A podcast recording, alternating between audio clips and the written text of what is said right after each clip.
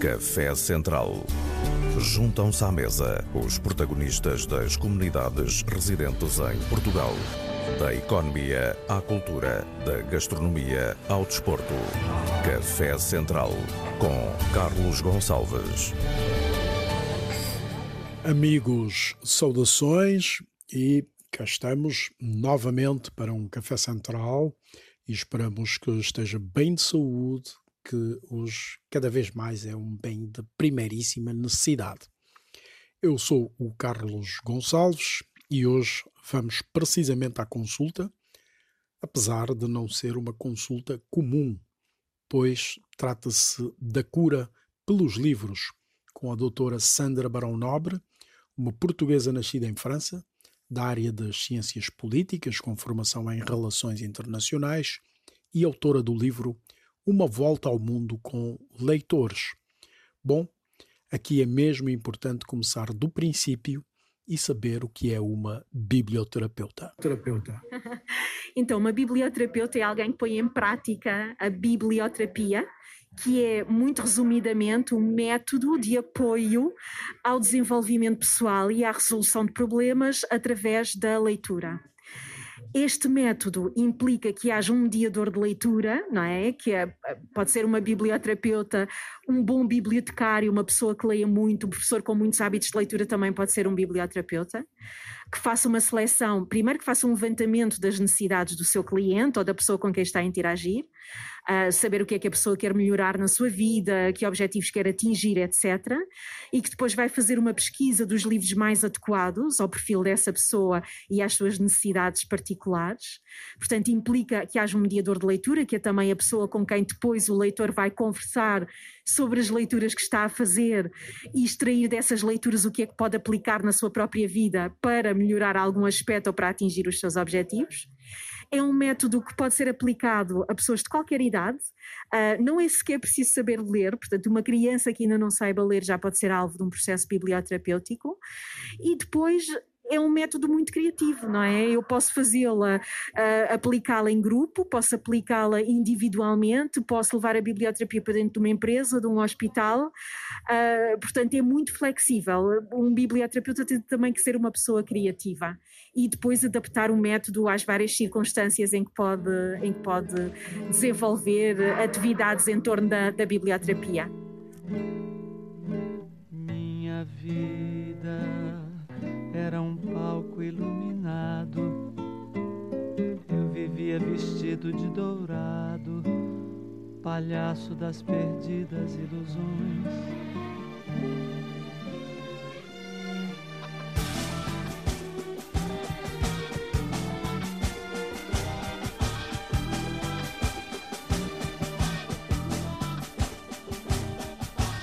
Tropeçavas nos astros desastrada, quase não tínhamos livros em casa e a cidade não tinha livraria. Mas os livros que em nossa vida entraram são como a radiação de um corpo negro apontando para a expansão do universo. Porque a frase, o conceito, o enredo, o verso e sem dúvida, sobretudo o verso é o que pode lançar mundos no mundo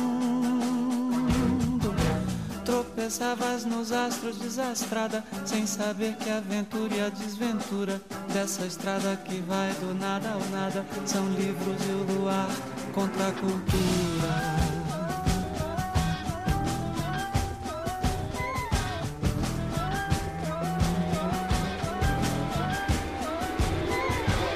Os livros são objetos transcendentes nós podemos amá-los do amor táctil que votamos aos maços de cigarro.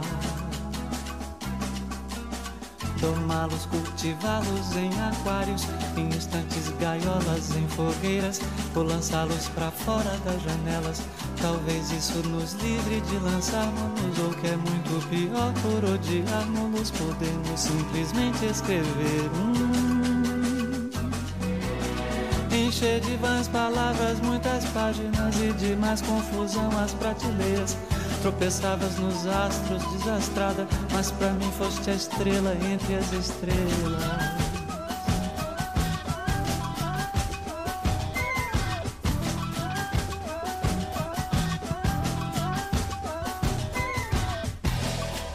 Ici, avec tes bruits de joie, les hommes ne sauraient me faire de mal. L'idée de se livrer au plaisir d'écrire ses pensées partout ailleurs si dangereux pour lui. Une pierre carrée lui servait de pupitre. Sa plume volait. Pourquoi ne passerai-je pas la nuit ici? C'est dit-il, j'ai du pain, je suis libre. Au son de ces grands mots, son âme s'exalta. Mais une nuit profonde avait remplacé le jour. Et il avait encore des lieux à faire pour descendre au hameau habité par Fifi. Avant de quitter la petite grotte, Julien alluma du feu et brûla avec soin tout ce qu'il avait écrit. Os livros são objetos transcendentes, mas podemos amá-los do amor táctil que votamos aos maços de cigarro. Domá-los, cultivá-los em aquários, em estantes, gaiolas, em fogueiras, ou lançá-los para fora das janelas. Talvez isso nos livre de lançarmos-nos, ou que é muito pior, por odiarmos-los, podemos simplesmente escrever. Hum.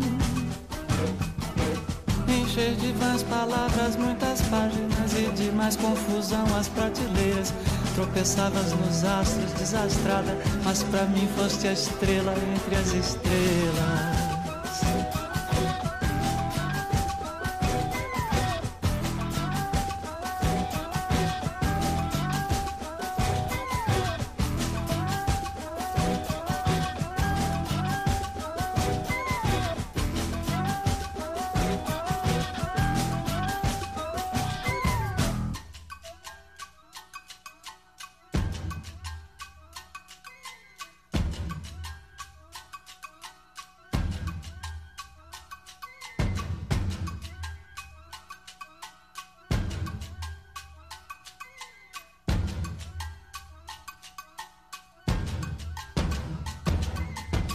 O eclético Caetano Veloso com Livros, uma peça de altíssimo nível aqui no Café Central.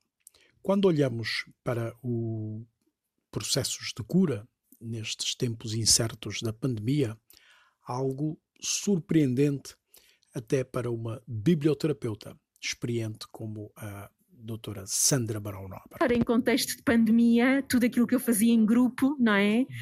Um, acabou por ser uh, muito afetado. Uh, portanto, estou sobretudo a trabalhar com clientes individuais, estou a atender essas pessoas muito por uh, Zoom, WhatsApp, etc. Não é? Portanto, são conversas que estamos agora ainda a fazer à distância, mas que eu espero que possa voltar a fazer estas sessões presencialmente rapidamente. E aí poderemos já estar em grupo, por exemplo, numa empresa, numa sala de reuniões, ainda respeitando, obviamente, uma série de regras, mas já vejo isso mais próximo, assim, num horizonte mais próximo. Portanto, estou sobretudo a trabalhar ainda muito no online e com pessoas individualmente. E depois, esta pandemia acabou, isto é um paradoxo, não é? Eu, em março do ano passado, pensei que ia ficar sem trabalho, porque eu fazia tudo presencialmente, mas a pandemia acabou por uh, suscitar um interesse suplementar pela biblioterapia e eu tive a oportunidade de começar também a, traba a trabalhar muito com pequenas ações de formação sobre a biblioterapia, uh, sobre o que é que acontece ao nosso cérebro quando nós lemos e o que é que o resulta para a nossa mente do facto de nós lermos regularmente, também a trabalhar mais na área da promoção da leitura e estou a fazer também isto tudo online via Zoom. Portanto, são oficinas, pequenas palestras. Uh, portanto, acabei por trabalhar também com grupos, mas à distância, não é? Mas enquanto formadora mais nesta, nesta área. Sim. Queria entrar um bocado nessa coisa da terapia, exatamente, porque eu eh, entendo que eh, é preciso ter uma seleção em função ou da necessidade ou do estado de espírito claro, do paciente, claro, não é? Sim. Porque a literatura ela pode elevar, mas também pode deprimir. Obviamente, obviamente. Portanto, eu, eu tenho que conhecer muito bem a pessoa com quem estou a trabalhar. A, a nossa primeira sessão serve exatamente para isso, para eu colocar todas as perguntas que me ocorrerem a essa pessoa, não é? E é importante, claro, também saber que hábitos de leitura é que essa pessoa tem. Um, portanto, estamos aqui a falar de um plano emocional, saber como é que ela se encontra, mas depois também saber que hábitos de leitura é que ela tem, porque se me disser, por exemplo, que tem só meia hora por dia para ler e que se calhar só vai ler ao fim do dia quando se deita e que já está muito cansada, eu vou ter que adequar os livros que escolho a essas circunstâncias. Se calhar não uh, recomendar livros muito grandes, textos muito herméticos, muito exigentes do ponto de vista cognitivo, não é? Portanto, tem que conhecer bem a pessoa para, para, para adequar a, a, a, a, literatura e o livro que vou recomendar. E óbvio, se a pessoa me diz que está deprimida ou que precisa de se evadir através de uma boa história e de viajar sem sair do lugar, eu vou ao encontro dessas necessidades, não vou recomendar-lhe nada que, que corra o risco de deprimi-la ainda mais. Ainda que isto em biblioterapia é muito importante, na biblioterapia, na biblioterapia a leitura que as pessoas fazem dos livros que eu recomendo, um, como acontece, aliás, fora da biblioterapia, mas é uma leitura muito subjetiva não é? Cada pessoa vai partindo daquilo que sabe da vida, das suas experiências de vida, da plataforma de conhecimento que tem, vai interpretar aquele texto de uma maneira muito subjetiva e muito existencial. Portanto, eu posso até estar a recomendar o livro, um, enfim, um livro de humor uh, para levantar uh, o, o astral daquela pessoa, para distraí-la, e a pessoa acabar por encontrar, às vezes, ali naquele texto algo que eu própria não tinha encontrado ainda. Portanto, é preciso ter em atenção que, que, que há essa questão da leitura muito subjetiva e existencial que cada um vai fazer. Mas eu exploro sobretudo a questão da identificação. Portanto, quando traço o perfil daquela pessoa, os livros que vou recomendar é muito a pensar no quanto ela se vai identificar com aquele personagem, com o sítio onde aquela história acontece, etc, etc. Sim. Café Central. Na rede encontrei esta semana um desabafo da superestrela brasileira Juliana Paz, queixando-se da pressão para um posicionamento, diria, sociopolítico, algo que no Brasil é comum fazer sobre as figuras públicas nesses tempos de polarização. O desabafo é interessante porque passa uma ideia clara de como se vivem os dias uh, num quadro muito violento da pandemia e do estado de angústia a que as pessoas são levadas. Vamos ouvir um extrato da Juliana Paz. Nós estamos vivendo um dos momentos mais nebulosos da história mundial. Não existem respostas para tudo que aflige a gente hoje. Ou você morre de fome, ou você morre de vírus o mundo inteiro está angustiado, está desorientado, está buscando caminhos. Aqui no Brasil o cenário se complica, porque todo qualquer assunto é politizado, as individualidades não são respeitadas, qualquer opinião é tomada como uma decisão entre esse ou aquele lado. É bom ou ruim? É um maniqueísmo imaturo. Eu não, não sou bolsominion, como adora acreditar quem não me conhece de perto. Eu tenho críticas severas a esse que nos governa. Por outro lado, eu tampouco quero que, que governe essa oposição que se insinua aí para o futuro. Então, onde eu estou? Onde eu estou? Eu estou num ambiente em que eu não me sinto representada por ninguém. Eu estou num lugar de desamparo. Eu, eu te juro que tem milhões de brasileiros comigo nessa mesma sensação. Eu não apoio os ideais arrogantes de extrema-direita, eu não apoio delírios comunistas da extrema-esquerda. Eu quero respeito, acolhimento a todas as causas minoritárias, mas eu quero que isso aconteça independentemente de ideologia política. Eu quero respeito, equidade, empatia entre as mulheres. Eu respeito os apelos da agenda progressista. Eu quero vacina, sim, já me expus sobre isso. Eu quero um chefe de Estado que seja elegante, diplomático nas palavras, ações, honesto. Quero informação de qualidade. Quero uma mídia imparcial. Eu quero um governo liberal que respeite as liberdades individuais. Eu, eu quero uma máquina pública enxuta. Quero fim de fundo partidário eleitoral. Quero um STF confiável. Eu quero saúde, educação de qualidade. Quero um Estado democrático. Tantas coisas mais além do que é óbvio. Só que aqui no Brasil, qualquer que seja a sua opinião, que seja a sua posição, sua postura, ela vai te levar para um dos lados da moeda. Eu não admito ser colocada em nenhum desses dois polos.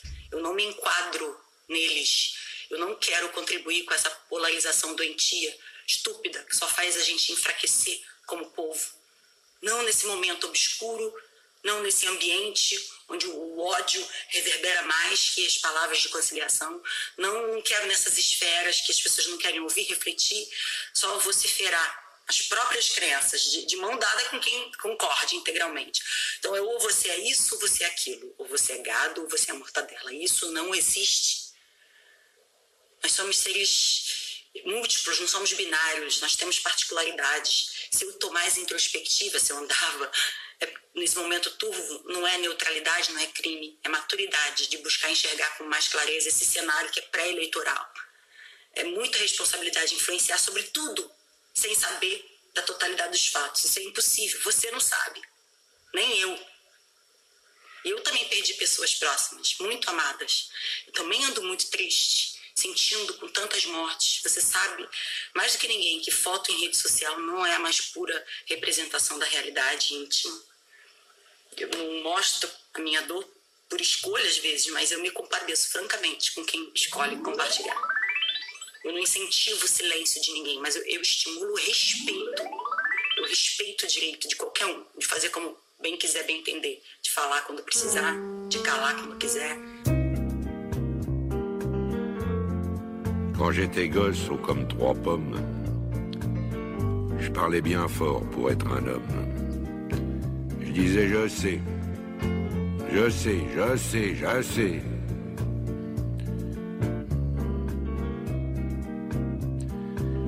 C'était le début, c'était le printemps. Mais quand j'ai eu mes 18 ans, j'ai dit je sais. Ça y est, cette fois je sais.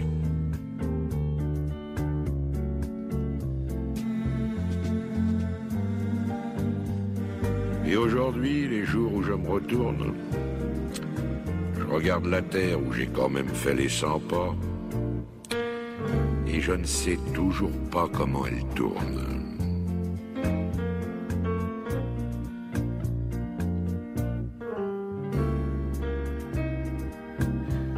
25 ans, je savais tout. L'amour, les roses, la vie, les sous. Tiens oui, l'amour. J'en avais fait tout le tour.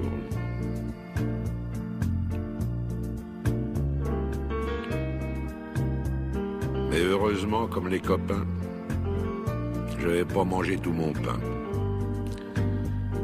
Au milieu de ma vie, j'ai encore appris.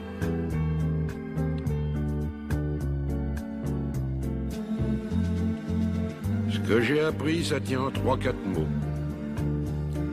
Le jour où quelqu'un vous aime, il fait très beau. Je peux pas mieux dire, il fait très beau.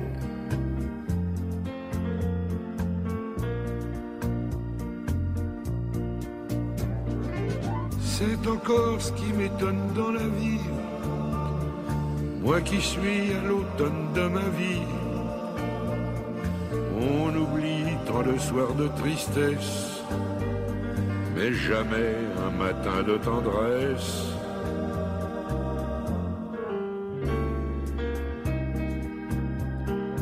Toute ma jeunesse, j'ai voulu dire je sais. Seulement plus je cherchais, et puis moi je savais. Il y a 60 coups qui ont sonné à l'horloge. Je suis encore à ma fenêtre. Je regarde et je m'interroge. Maintenant je sais. Je sais qu'on ne sait jamais. La vie, l'amour, l'argent, les amis et les roses. On ne sait jamais le bruit ni la couleur des choses. C'est tout ce que je sais. Mais ça, je le sais. Hoje estamos no domínio das artes, da literatura, dos livros como processo de cura, e isso passa muito pela leitura em voz alta. Ler para si, mas também ler para os outros. Lembrei-me do extraordinário trabalho realizado pela notável, notável mesmo Celina Pereira, com o seu projeto História História, absolutamente irresistível, e portanto vamos uh, acompanhar aqui um pouco. História, história. Era uma vez Blimundo. Um boi enorme. Grande. Tão grande que cada vez que mugia, que fazia bu, todo mundo tremia. Trabalhava para um rei que explorava imenso todos os dias num trapiche às voltas, às voltas, às voltas. E ele cada vez mais cansado e cada vez mais furioso, porque estava a ser explorado. Blimundo tinha um segredo, aliás, dois. Adorava. E a rainha dizia: ele gosta de música. E outro Estava apaixonado pela Codezinha, pela filha mais nova do rei. Até que um dia, depois de perguntar aos seus companheiros no curral de trapiche o que deveria fazer, fugiu para longe, longe, longe, longe. O rei mandou um rapazinho que chegou ao palácio amando da rainha, com um cavaquinho debaixo do braço, buscar o Blimundo. Levava numa mão um farnel com pipocas e na outra mão uma cabaça com água. E a cantiga que ele inventou, que o rapazinho inventou, é uma cantiga mágica. Que diz assim: Sou Raymond Bescop, vou em casa que se corezinha. Obliund, Sr. Raymond Bescop, vou em casa que se corezinha. Lim, lim, nanha cavaquinho. E tocava cavaquinho. Crop, crop, nanha prendem. E comia pipocas. Lim, lim, nanha cavaquinho. E tocava cavaquinho. Glu, glu, daga e bebia água. Andando, andando, andando, andando. O rei mandou os soldados buscar o Blimundo. Quando se aproximaram do Blimundo, ouviam a cantiga Oh, Blimundo! E o Blimundo, um coice. Morriam todos, sobrava um para contar ao rei. Olha a minha perna, olha a minha cabeça, todo partido. E o rei zangado. Vocês não prestam, eu pago isso tudo e vocês não prestam. Onde está o Blimundo? Segundo os soldados, ah, coisa. Sobrava um para contar ao rei. O rapazinho não é que com a música conseguiu levar o Blimundo até ao palácio do rei. Subiu para o pescoço do Blimundo e lá conseguiu, cantando no ouvido do Blimundo. Oh, Blimundo, seu rei mandou-me a escola, lá, lá, lá, lá, lá. Chegaram ao palácio do rei e uma toalha à volta do pescoço do Blimundo para ficar bonito para, para o casamento com a codezinha. E o barbeiro Sim, combinaram coisas péssimas. Um ensaboado, a navalha da barba à volta da cara dele e o barbeiro um golpe no pescoço do Blimundo. Mas ele era tão forte, não morreu. Foi para outra terra viver aquele amor. O rei desapareceu para sempre com o coice do Blimundo. Mas nas ilhas ainda sobra essa música, sobretudo nos montes e vales. Oblimundo, Sr. Rei mandou-me escope, ou bem casaco se codezinha. Oblimundo, Sr. Rei mandou-me escope, Vou bem casa que se codezinha, lim lim na minha crop crop na minha prentem, lim lim na minha cavaquinho, glu glu na minha abrimu.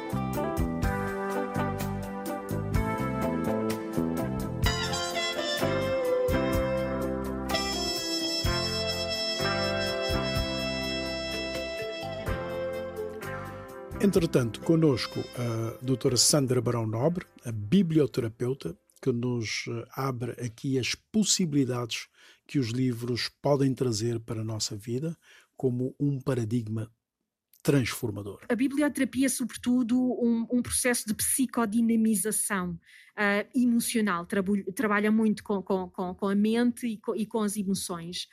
Uh, fisicamente, eu, eu, tenho trabalhado com algumas pessoas, enfim, que têm quadros de ansiedade, por exemplo, uh, ah, um, diagnosticados por profissionais de saúde e que estão acompanhadas pelos seus médicos de família ou psicólogos, e algumas até estão medicadas. E o feedback que tenho é, é de apaziguamento, de tranquilidade, não é? De, uma, de um equilíbrio emocional que, que se adquire. Portanto, menos stress, menos agitação, menos ansiedade. Um, de resto, é tudo mais ah, no plano mental que a coisa acontece e depois reflete-se num certo equilíbrio que é holístico, não é? Ou seja, nós estarmos saudáveis não é só sermos saudáveis ah, fisicamente, é sermos saudáveis também na nossa mente e depois há outras dimensões, é estarmos em equilíbrio com o outro, na, na relação com os outros, é também trabalharmos a nossa dimensão espiritual.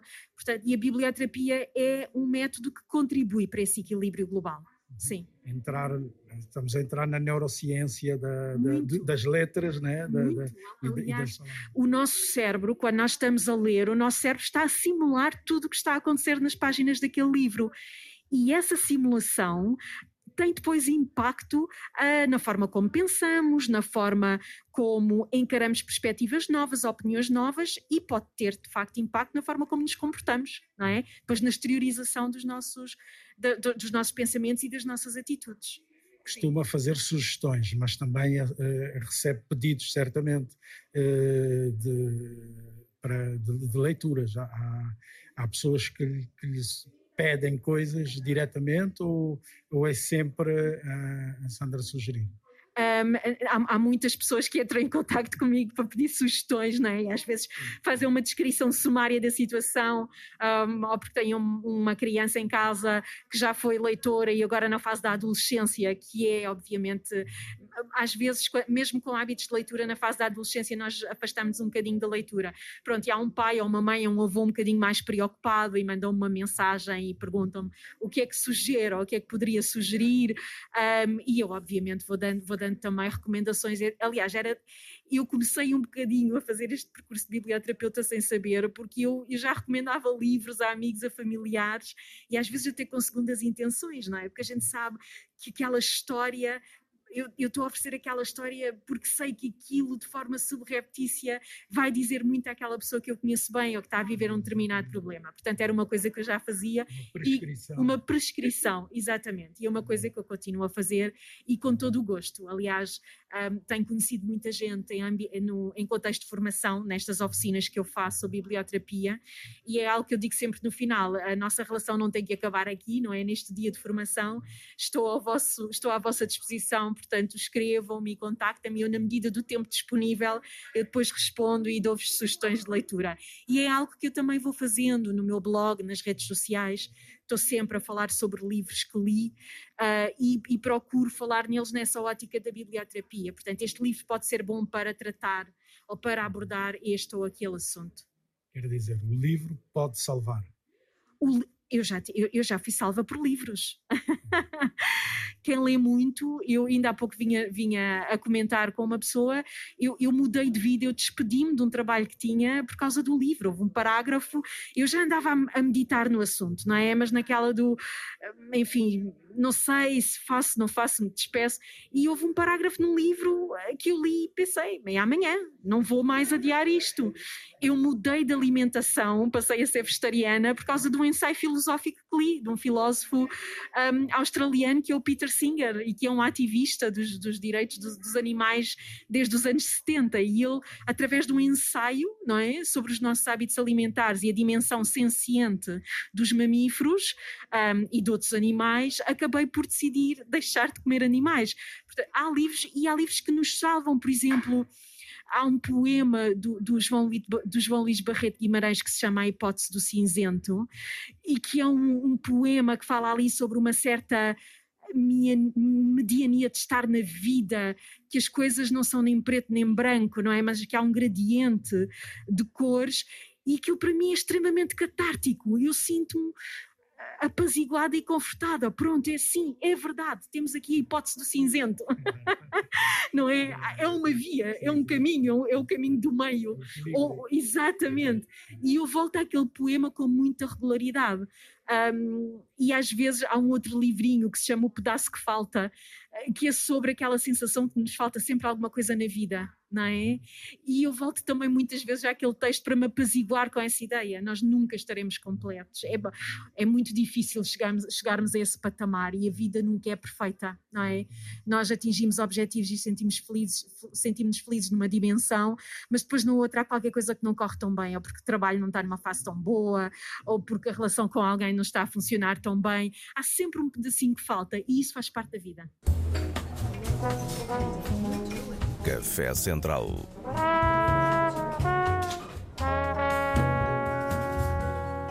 Num país a preto e branco, recomendaram o cinzento. Um recurso extraordinário. Com a hipótese do cinzento, poderia ensaiar soluções inusitadas. Experimentar o morno, que não é frio nem quente. Explorar o lusco-fusco, que não é noite nem dia. Praticar a omissão, que não é mentira nem verdade Preto e branco misturados permitiam finalmente viver em conformidade, desocupar os extremos, tão alheios à virtude, liquefazer-me na turba, no centro, na média dourada. Com a paleta dos cinzentos poderia aprimorar a arte da sobrevivência que, como os mansos bem sabem, é não estar vivo, nem morto. A hipótese do cinzento de João Luís Barreto Guimarães, narrado pelo próprio, o poema catártico de que nos falava a biblioterapeuta Sandra Barão Nobre, e esse belo café que nos trouxe hoje aqui também. Café Central. Café Central. Eu sou o Carlos Gonçalves e espero estar consigo na próxima semana. Até lá, um forte abraço que tomamos emprestado ao Bituca, Milton Nascimento, o Rouxinol dos Mil Tons. Que vontade eu tenho de sair por aí num carro de boi. É, e por aí afora. Estrada de terra, estrada que só me leva, só me leva, nunca me traz. Que vontade de não mais voltar Quantas coisas eu vou conhecer. Com os pés no chão, meus olhos vão procurar onde foi que eu me perdi. Ah, que vontade de ir por aí num carro de boi que só me leva, não me traz. Ir numa viagem que só traz barro, pedra, pó e nunca mais. Se não correr